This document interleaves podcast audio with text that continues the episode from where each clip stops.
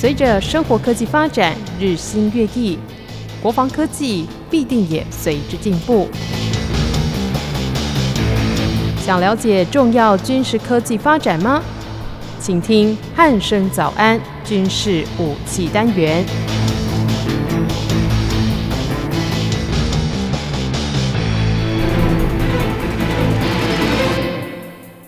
各位听众朋友，您好，欢迎收听今天的军事武器单元，我是易明。今天邀请到国民哥来到节目当中，国民哥好。呃，主持人好，各位听众大家好。是国民哥，最近对岸有这个蛮大的一个算是军事方面的消息，就是他们的这个零七五突击舰下水了。嗯、对，那这个零七五突击舰其实稍微查了一下相关的资料。它似乎是有一点点在针对台湾的这个突击登陆作战来做专门设计一艘突击舰，然后来要攻击台湾的感觉啦。对，那当然之前对岸也有传出非常非常多的一些相关的资料，那甚至有一些推估也是导向说，哎，有了这台突击舰。公台会在这个登陆作战的时候，会有一种无往不利的感觉。那国民哥，您是怎么看这件事的呢？呃，我们这样来看，其实其实今天哈出了一条新闻啊，说什么东风二十一、东风二十六飞弹哈达到南海，然后引起大家很多的关注，但是。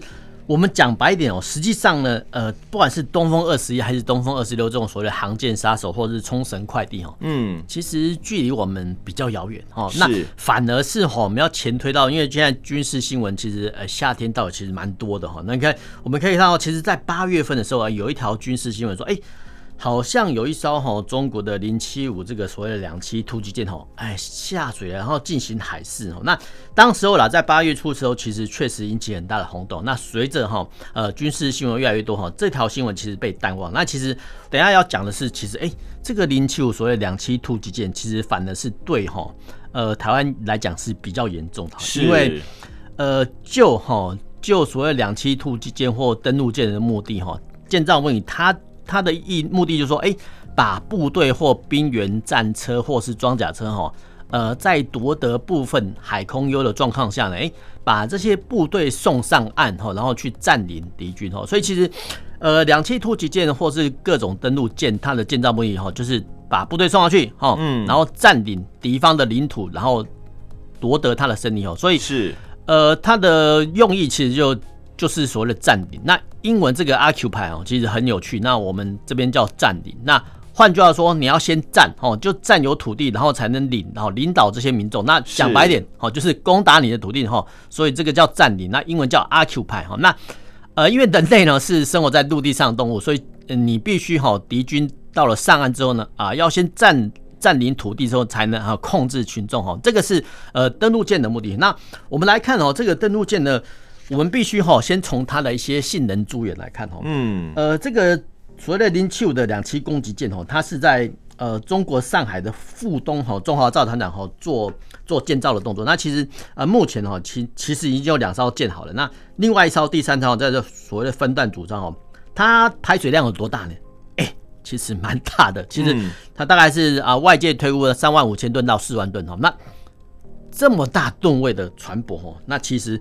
说真的，全世界能造到三万吨以上的船舶，尤其是军用船舶哈。说真的，呃，国家不多哈。那我们就大概哈，这些国家一样是中美英法苏哈，就大概哈自己国家才有能力建造这么大型的所谓的军用船舶哈。那是。零七五呢，其实是我们叫北约给它一个代号，那其实呃中国方面它叫玉顺或玉升级这个两栖突击舰哦，那它的特性哦，其实就是呃有一个全通式甲板哦，全通式甲板就你看上去呢，呃除了右边的一个舰岛哈，有所谓的舰岛就是它有上面的控制系统，有指挥系统，通常是在右舷啊，右舷有一个小的舰岛之外呢，其他的你可以看到这个突击舰。就是一个全通式甲板，那全通式甲板就是说，哎、欸，一艘船舶人，它上面都是平的甲板，那啊，这个平的甲板要干嘛？不是停靠汽车，它是停靠直升机哦。所以其实，呃，这个所谓的两栖突击舰哦，它的全通式甲板的用意就是停靠直升机。那直升机因为它的飞航特性哦，那我们可以想象来看说，哎、欸，它就是用搭载这个用。在搭载直升机哦，把部队哈不用经过航渡哈，就透过直升机把部队哈送上去。那这一艘呢零七五的登陆舰哦，哎、可以搭载多少架呢？哈，大概哈，大概是。二十五到三十架各式直升机，我这边要强调是各式直升机哈。那我们细数来看啊，当然呃，中国方面有所谓直八跟直九哈，这个所谓通用运输直升机哦，就是把人员哦送上去的直升机，它也有哈所谓的五直十跟五直十九哈。换句话说呢，五直十跟五直十九哈，未来哈呃再搭配到零七五的登陆舰之后呢，它可以遂行哈滩难的攻击任务哈。那我们刚刚已经点出哈这两个特性，就是说第一个哈，它可以输送兵员哦装备物资，然后第二个哈，它可以运用直升机哦去搭载部队哦向敌方做一个突击的动作。但是更可怕的是说哈，说说这种船舰的特性，说哎，它有一个船坞的甲板哈，那英文叫 whale deck，或是说维景甲板。那维景甲板的呃，说真的，它就是以前的我们叫船坞登陆舰的扩大版哈。讲白一点就是这样子。那它有什么特性呢？有。好，就是说，它这种零七五型的两栖突击舰，或是呃世界各国一些两栖突击舰，哎，它的所谓的那种船坞哈的设计，说，哎，它在船尾后面哈挖一个洞，哦，这个是很直白的讲哦，那里面可以可以容纳小船。那其实我们这讲就是所谓的七二六，所谓的气垫登陆艇。是。那七二六所谓的气垫登陆艇哦，就是其实我们叫应该说。中国哈是用山寨版，说美国的或是其他各国的气垫登陆艇哦。那这个气垫登陆艇呢，平常哈可以，你说可以就是收纳在这个所谓零七五所谓两栖突击舰。那要登陆的时候呢，就把它啊放出来哈。说真的，这样讲其实听众可能比较难以想象哈。那我们来想象一个画面，说哎。一个鸭子哈在呃海河中哈游行，然后对后面呢，它突然可以放出哦几只小鸭子哈，嗯，这个就是所谓两栖突击舰的运用概念。是这个有没有有趣？当然是很有趣，但是其实对我们来讲是一个很可怕的东西哦。那对这个是我们刚才所谓的七二六所谓的气垫登陆艇，哎，因为它上面哈可以搭载，就是搭载所谓主战车。对。哇，那。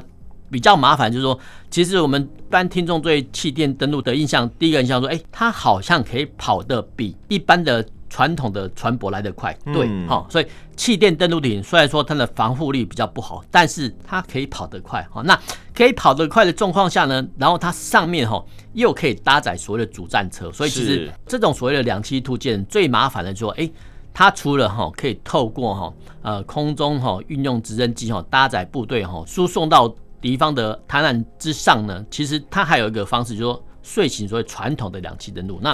传统的两栖登陆说，它除了哈运用所谓的通用登陆艇，也是在边缘哈，但是呢，它也可以用所谓的所谓的七二六这种气垫船哦，搭载所谓的主战车哦，运送上岸。所以光是这两点哦，就相当可怕。那更可怕的是说，哎，这个所谓的零七五这个所谓的两栖突击舰，哎，它的建造速度哦，说真的是很快的哦。对，那我们不要看哦，其实。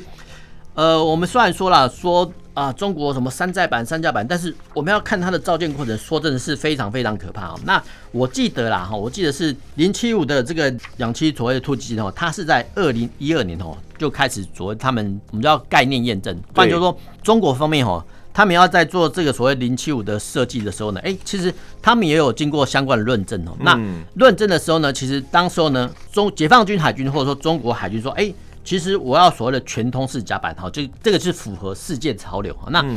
中国内部的总参区说，哎，不对，我要回复到就传统的那种，不是全通式甲板，哈。换句话说，当时候中国就内参总部就说，哎，我需要是类似零七这种所谓一半一半的那种所谓的两栖突舰。后来，哦，后来是呃海军坚持说，哎，我要全通式的甲板的设计，哦，所以其实。他们一旦哈确立之后呢，他就在二零一四年立项，哦，立项就是开始真的要设计建造了。那二零一七年之后呢，开始呃慢慢建造，到了二零二零一九年已经建成了，所以今年已经下水，然后测试服役。当然了，期间大概四月的时候有发生说啊，因为焊接意外哈引起火灾哈，但是这个哈都是算是算是一个小型的小型的火灾，所以很快就扑灭了。那其实最早最早哈，这个所谓的零七五所谓的。突击舰会引起大家的兴趣，其实是反而是在呃国外的航展上哈。二零一二年三月哈，在泰国曼谷举行的那个国际防卫展，然后 DSA 二零一二，其实中国船舶重工集团就设计出一个模型哈，这个就是哦那时候是两万吨的模型，但是一个缩尺的模型啊。当时候呢，这个两万吨的船舶的模型呢，就是哈后面的零七五的原型舰哈，这样我们讲比较清楚。当时候呢，中国是设计成用来竞标马来西亚海军提出的呃通用船舶的一个需求案哈。当时候呢，除了这个零七五的两栖攻击舰外，其实还有所谓的 S 二十的柴电潜艇哦，这个就是所谓的中国的零三九原型的潜舰的输出的版本哦。那其实你可以想想看哦，在二零一二年，其实就是八年前，而其实中国早就哈，除了哈在他们国内哈做一个相关的概念验证设计哦，理论在争吵之外，其实他们早就哈透过这个船舶，中国船舶呃重工集团哦，对外哈呃向海外的客户，不管是马来西亚、泰国哈销售他们可能的所谓的两栖突击舰。所以其实呃我们这样来看呢，除了我们看到说它的呃军舰的建造速度、下水速度之快呢，其实我们还要注意说，其实。他早就哈就想说，哎，有没有外销军火的可能性？所以其实我们可以看到，中国的至少哈，在这个船舶设计的方面哦，跟建造速度说的是速度非常快。当然可以看到这个他们的主战舰艇啊，不管是驱逐舰或者巡防舰哦，他们的下水度当然是很快哦。但是你可以看到哈，就是说这种类似的辅战舰艇哦，辅助跟作战的舰艇，哎。其实它的下水速度也蛮快，而且它的吨位很大。然后同时你的两艘一起开工跟建造，说真的，这种所谓的工艺跟技术能力哦，说真的，我们是难以望其项背的。那当然了，它背后的军事含义，我们等下会再讲。嗯，是，其实就像国民哥讲的，就是中共这艘零七五突击舰真的是蛮可怕的，因为它从就是建造到最后真的下水试用的时候，真的速度蛮快的哦。对，那其实就是刚前面国民哥有提到说，关于这艘突击舰的一些相关性能，那也不知道它的作战用途到底能够发挥到什么程度，这个可能还要在之后的一些部分的军演里面才可能会知道。对，那其实还有一个蛮有趣的消息，就是当初这艘就是突击舰建好的时候，它其实有在呛这个。国军说，就是你们的陆军步兵第幺五三旅要小心一点，就是这个幺五三旅就是在这个宜兰的部分啊，他们应该是有可能想要从这个宜兰的部分去登陆这个地区啦。对，那不太知道说，就是呛一个这个所谓呃，如果我们是内部人员的话，大家就知道说幺五三旅就是一个新训中心哦，建造这么强大的这个两栖突击舰，但是为什么是对呛一个新训中心？这一点其实。就来看的时候还蛮讶异的，而且会觉得蛮蛮好笑的啦。那不知道国民哥是怎么看这一点的？呃，我们这样子来看哦，这个新闻虽然说哈，一方面哈是觉得好笑，但是我们要换个角度来讲，哎，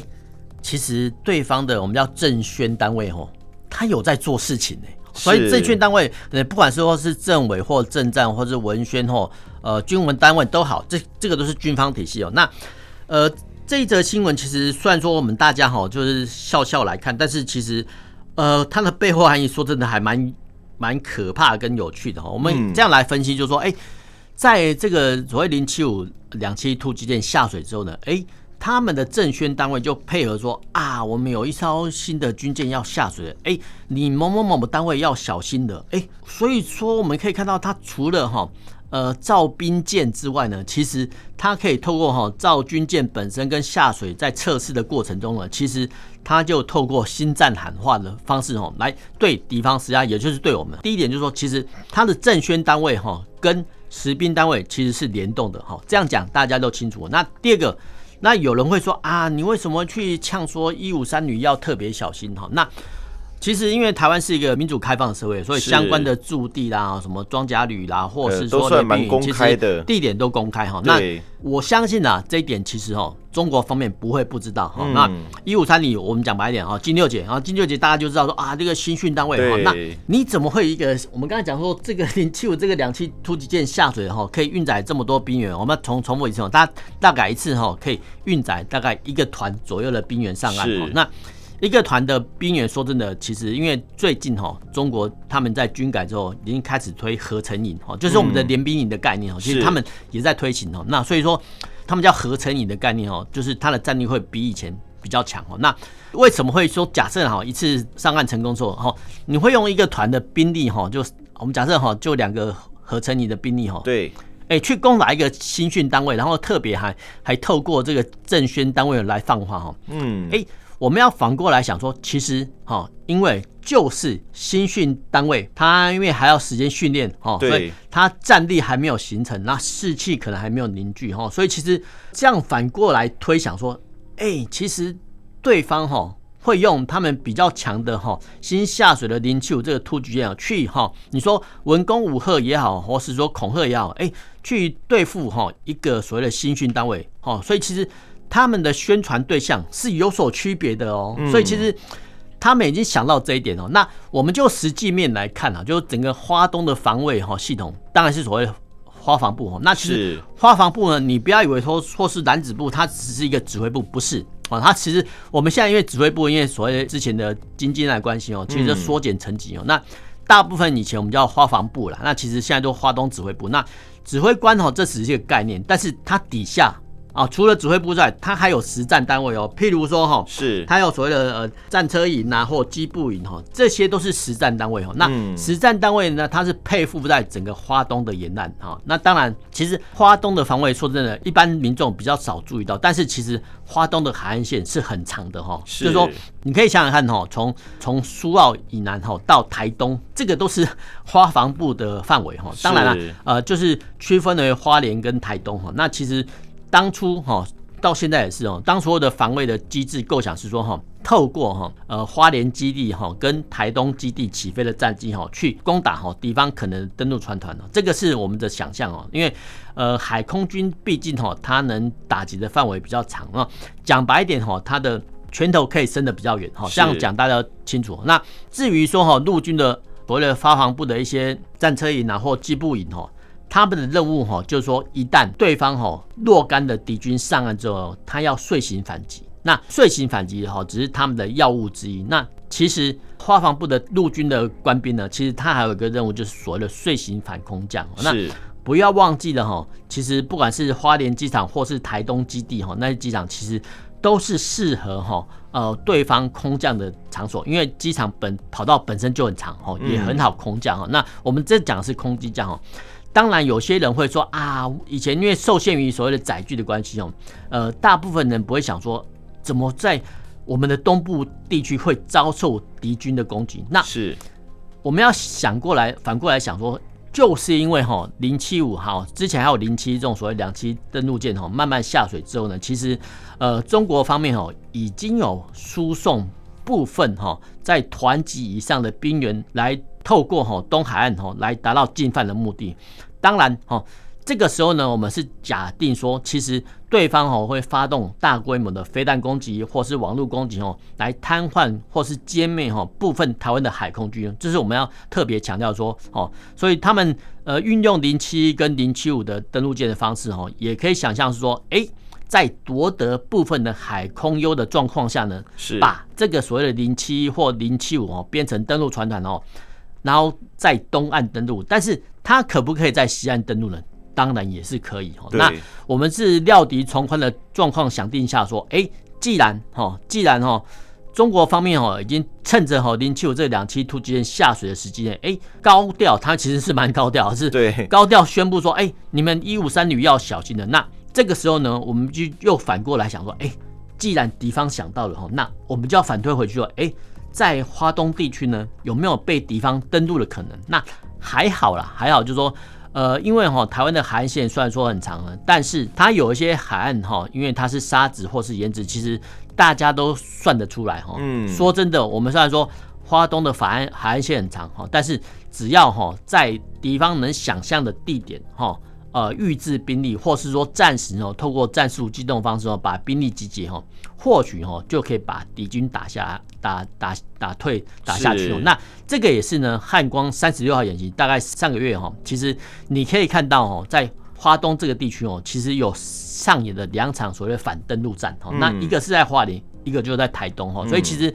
我们要这样来看，其实国军啊，至少是陆军哈部分哈，海空军先不计，其实陆军就反滩岸的部分，其实他们还是有在做演练的。所以其实虽然说零七五这个两栖突击舰比较可怕哦，但是其实呃守军也就是陆军部分，其实也有做相关的阴影跟准备。嗯，是，其实就像国民哥讲的，虽然这一则新闻刚开始看起来是蛮好笑，不过它背后的含义其实还是蛮深远的哦。透过中共这样子的呃这种文宣跟新战的这个作为，其实我们也可以去反思说，就是他们透露出这样的讯息到底是为了什么？这也是供我们的这个军方高层呢能够去呃思考的一个部分了。对，那其实聊到这个零七五的突击舰，这是中国方面就是一个比较新式的两栖突击舰。那不知道其他各国有没有类似的这个突击舰的部分，也是有在这个军方里面这个服役呢？我们这样来看，其实，在看吼中国的军事新闻的时候，其实有一个部分要小心的，因为他们就是说，哎。呃，某某某区哦，是中国的知识产权哦，就好像他们很厉害啊，或者讲的我们叫初始一点，好像很牛逼哈，就是我的国最强，我的军最厉害哦。那其实，呃，我们要反过来想说，哎，中国海军或解放军海军看到这种所谓的造舰趋势。难道其他国家海军呢，并没有这种想法吗？其实这是不对的哈。其实早就服役，而且服役很久。那当然，因为世界首强啊，是以首推美国。那其实美国哈，现在哈有两型的这种所谓的突击舰哈服役。那一个是美利坚级哈，一个是所谓的辅风级。那我们先讲美利坚级。那美利坚级，如果说听众有兴趣啊，其实你只要 Google 一下，就说哎，其实美利坚级好像最近在南海附近活动。对，哈，之前就是美利坚级这个突击舰哦，在。呃，我们的西太平洋活动哈，是，所以说其实它的战力是相当强大的。那它的战力有多强大呢？我想，第一个哈，它比零七五的排水量大哈。那排水量大呢，它就大概哈四万五千吨哦。说真的，这个排水量大的话，其实它就可以搭载比较多的兵员哈。嗯，这个讲比较白话就是说哈，哎，零七五可以搭载一个团。那美利坚级这个所谓的两栖突击舰，它可以搭载一个加强团。哈，是一个加强团，我们少算一点啊，就。一千五百名，好，作为陆战队士兵。嗯、那一千五百名士兵，说真的，你看不多，但是不要忘记了，美军陆战队是非常非常强悍的。那更强悍的是说，哎、欸，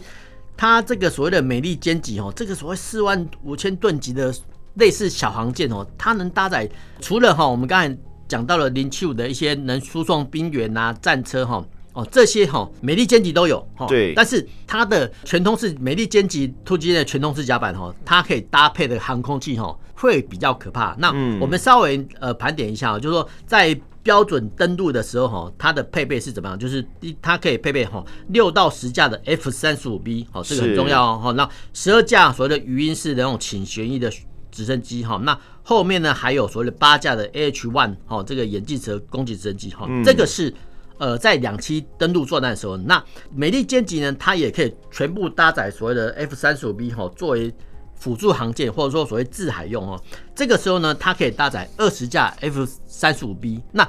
F 三十五其实就是台湾一直需要的舰种。那是现在呢，有一型两栖突击舰，它可以搭载二十架 F 三十五 B。那光是这个航空战力哈，就对哈中国会形成一个很大的威慑力哈。是，你可以想想看哦，这种所谓 F 三十五 B 哈，这个是其实是美国哈在呃最近哈在销售各国一些主战航空器。那在一艘辅助航舰下哈，能搭载二十最多二十架哈，最少六架子这个 F 三十五 B。我们讲白一点，这个就是所谓的小航舰。嗯，那小航舰呢，目前呢有两艘。那未来哈，未来美国还会继续再建造，他们是希望建到十一艘的。那其实这个代表说，美国在两栖登陆战的作战观念改变哈，因为以前的两栖登陆作战就强调说哈，两栖登陆能力就是说透过气垫船或者通用登陆艇哈，然后搭配直升机哦去做一个输送的动作。但是呢，到了美利坚级的时候呢，其实他们呃，应该说美国海军已经改变这种想法，就是说，哎。虽然说我们把部队送上去了，但是它后续的火力资源还是非常需要。所以其实，呃，在美利坚级的时候呢，它已经呃变得一些甲板的结构哈，然后让它好让美利坚级可以搭载比较多的航空器。换句话说呢，它就用航空军哦，先进一步的哈去打垮对方的防务，然后后续的运送呢比较便利哈。嗯。但是呢，前面两艘哈我们叫所谓的美利坚级一点零，但是到了美利坚级二点零版的时候呢，其实。呃，美国海军又又改回设计，说，哎，这个两栖登陆能力哈还是必须保留，所以他们其实又挖了哈一个所谓的小型的，我们刚刚讲的叫船船坞的设计哦，是让哈呃就是减少一些哈航空器的携载能量，但是呢可以容纳一样气垫船哈跟更多的两栖部队哦，这个是美利坚级在所谓一点零跟二点零版哦呃相关的差异在这里，但是不要忘记，也就是说他们的航空甲板。都可以搭载 F 三十五 B 哈，那就还是足够搭载这些东西，还是足够这些东西。所以其实光是这一艘级哈，所以已经很强大哈，因为这个算是比较新的舰种了。那当然目前只有两艘服役。那其实美国上一代的所谓的两栖突击呢，我们叫胡蜂级为代表。那胡蜂级其实它就是类似哈，讲白一点说类似哈零七五这种所谓两栖突击舰。那为数不多啦，但是。还是很多八艘，好八艘，那八艘很多就是说，哎八艘零七五的话，我们讲的比较保守。那其实八艘的所谓的扶风级的突击舰哦，它的能力就跟我们上一节讲到的零七五是一样的。所以其实光这八艘的所谓的扶风级的突击舰哦，就够哈中国方面伤脑筋的。因为哈呃两栖突击舰的目的就是说，万一哈万一哈敌方的岛礁哈被哈啊我们的岛礁哈被敌方。攻顶的时候呢，我们要反攻的时候呢，或是说突击沿岸的时候呢，呃，两栖突击舰就可以发挥它的效果。那扶风级的运用方式，它就比较传统，它是搭载所谓的所谓的 AB 八这种垂直起降的哈猎鹰式攻击机哈，跟呃眼镜蛇攻击直升机哈这种方式我一样去突击对岸，然后它也是哈透过直升机跟传统的哈所谓的登陆艇或气垫团哦去慢慢登陆哈。这个是传统的部分哦，那这个部分呢也是零七五所要学习。那我们刚才已经讲到说，美利坚级已经进化到哈用 F 三十五 B 这种所谓新锐的战机哦去打击对方的沿岸的防务哦。所以其实呃光这一点来看哦，美国哈有八艘的零七五等级的哈虎蜂级的两栖突击舰哦，当然有一艘好人理查哦，之前因为失火，所以呃目前还在抢修，呃就在维修中哈，没有形成战力哈。目前。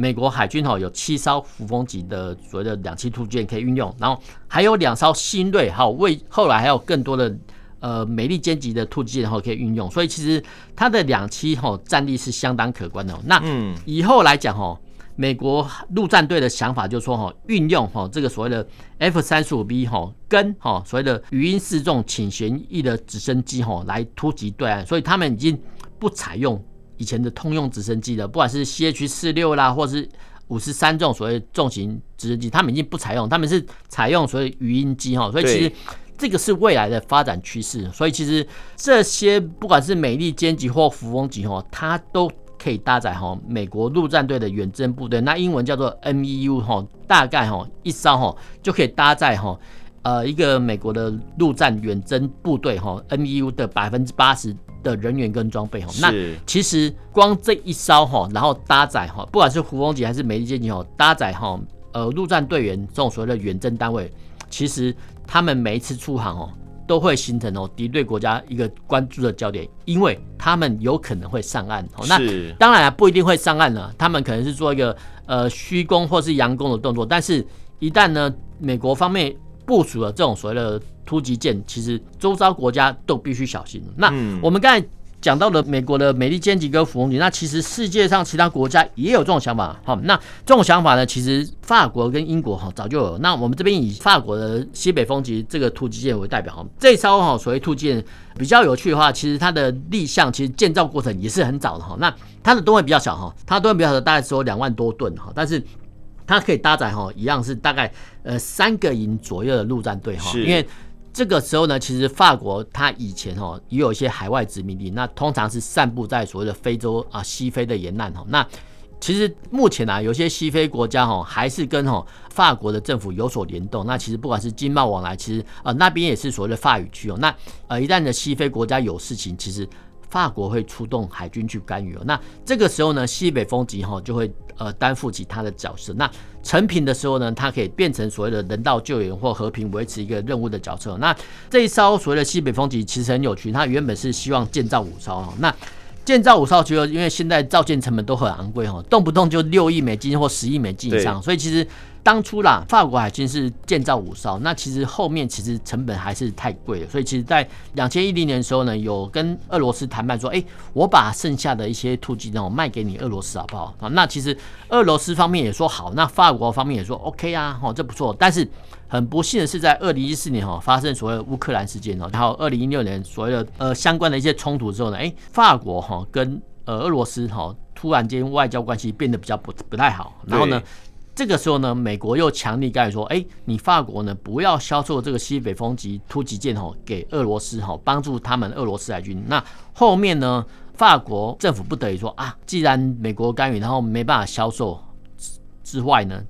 居然把剩下的两艘西北风级哈，一个是萨达特号，一个是纳赛尔号，其实这个就是埃及的名称哦。嗯，居然把这两艘剩下的西北风级哦销售给埃及，那我们就会觉得很奇特，说，哎，埃及以前不是专制体制吗？虽然说呃，他目前已经过渡到所谓民族体制，可是他买的这两艘突击舰要干嘛？对，所以干嘛？就是说埃及好像没有像以前的埃及帝国，它有海外属地嘛，所以其实。他买的这个两艘突击舰，说真的，他又有点多余哦。所以其实我们会觉得说，哎，其实就反推回来说，哈，虽然说埃及政府可能不需要，但是我们反思说，哎，其实法国造舰单位跟哈法国政府早就想好的，说，哎，这一大批军火要销往哪里哈？当然后续呢，法国还有销往埃及一些所谓的相关的战机啊，这是后话啊。但是说，哎，你怎么会推行一个国家哈？哎、欸，好像不需要两栖突击舰国家哈卖他这种所谓两栖突击舰，这个是呃大出呃世人的意料之外哦。因为我讲白一点哦，你埃及政府买去之后啊，你要干嘛？哦，你又没有遂行海外远征任务后，有没有海外属地？所以其实我们可以这样来看啊，这个就是说呃大国跟小国的政治角力下的结果，就是说哎、欸，其实。大国会强推你一些可能不必要的军火，那这些军备其实都非常非常贵的，所以我们透过讲述这一点哈，来提醒听众说，哎，其实有些哈我们的对美采购，哎，可能是有没有需要，这个我们是要醒思再三哈。透过这个例子，那其实既然哈两栖突击舰这么好用，哎，日本跟韩国有没有？有哈，因为他们也有岛礁的纠纷哦。那我们可以想想看哦，呃，其实日本跟韩国有所谓独岛哈，那。日本、台湾、好中国，它有钓鱼岛的纠纷。那万一哈一旦独岛或钓鱼台有事的时候呢，其实两栖突击舰呢就会哈形成一个相关的很重要的战力。那其实韩国这个民族说真的很强悍啊，他们这种所谓的两栖突击舰，它就命名叫做独岛级。所以其实光这个级别就是跟日本呛家哈。那对，当然了，它因为它的因为虽然说是一个。也建造出来了，但是它的吨位呢，就相对来讲比较小哦。但是它也可以搭载大概说七百人左右哈，包含是海军的组员左右。那它的设计目的很明显，就是说，万一哈一旦哈不管跟日本的独岛有纠纷，或是其他岛礁有纠纷，甚至是北韩有纠纷的时候呢，其实呃这个独岛级的所谓的两栖突击舰哦，其实。它也可以形成部分战力，所以是我们不要小看说，哎、欸，呃，这么邻近国家的一些韩国哈，这么你说说大不大，说小不小，哎、欸，其实他们有这种所谓的两栖突击舰哦，所以其实我们不能小觑说，哎、欸，为什么韩国海军可以哈，我们不可以？其实我们也在建造跟设计哈下一代的两栖突击舰。其实这个哈对，不管是外岛的运补啦，或是说呃外离岛的收复，尤其是我们有东沙跟南沙哈，万一哈不幸哈被敌方所占领哈，这个敌方。可能不只是中国，可能是越南，或是呃菲律宾，或是呃马来西亚都有可能哦。那建军的目的是假说说，哎，万一哈这些离岸的岛礁被敌方占领的时候呢，我们要怎么收复回来哈？那收复的时候呢，就必须透过哈两栖突击舰哦，搭载所谓的呃兵员跟器具哦，趁着哈海空又还有的时候呢去攻打。所以其实。呃，这个也是为什么世界各国哈在建造所谓两栖突击舰的一个原因。嗯，是。其实今天透过国民哥的说明哦，我们可以知道说，对岸这艘零七五两栖突击舰下水之后，对我们台湾的影响其实是蛮大的。那透过国民哥的介绍，我们也知道，其实这种类型的突击舰在世界各国其实也是这个行之有年哦。用这种说法应该是没什么问题啦。对，那今天透过国民哥的讲解，我们相信各位听众朋友应该也是蛮清楚的，知道说两栖突击舰它在作战上面的一些功能，还有它未来的一些发展趋势。好，那今天的军事武器介绍就到这里，我们下次再见喽，拜拜，拜拜。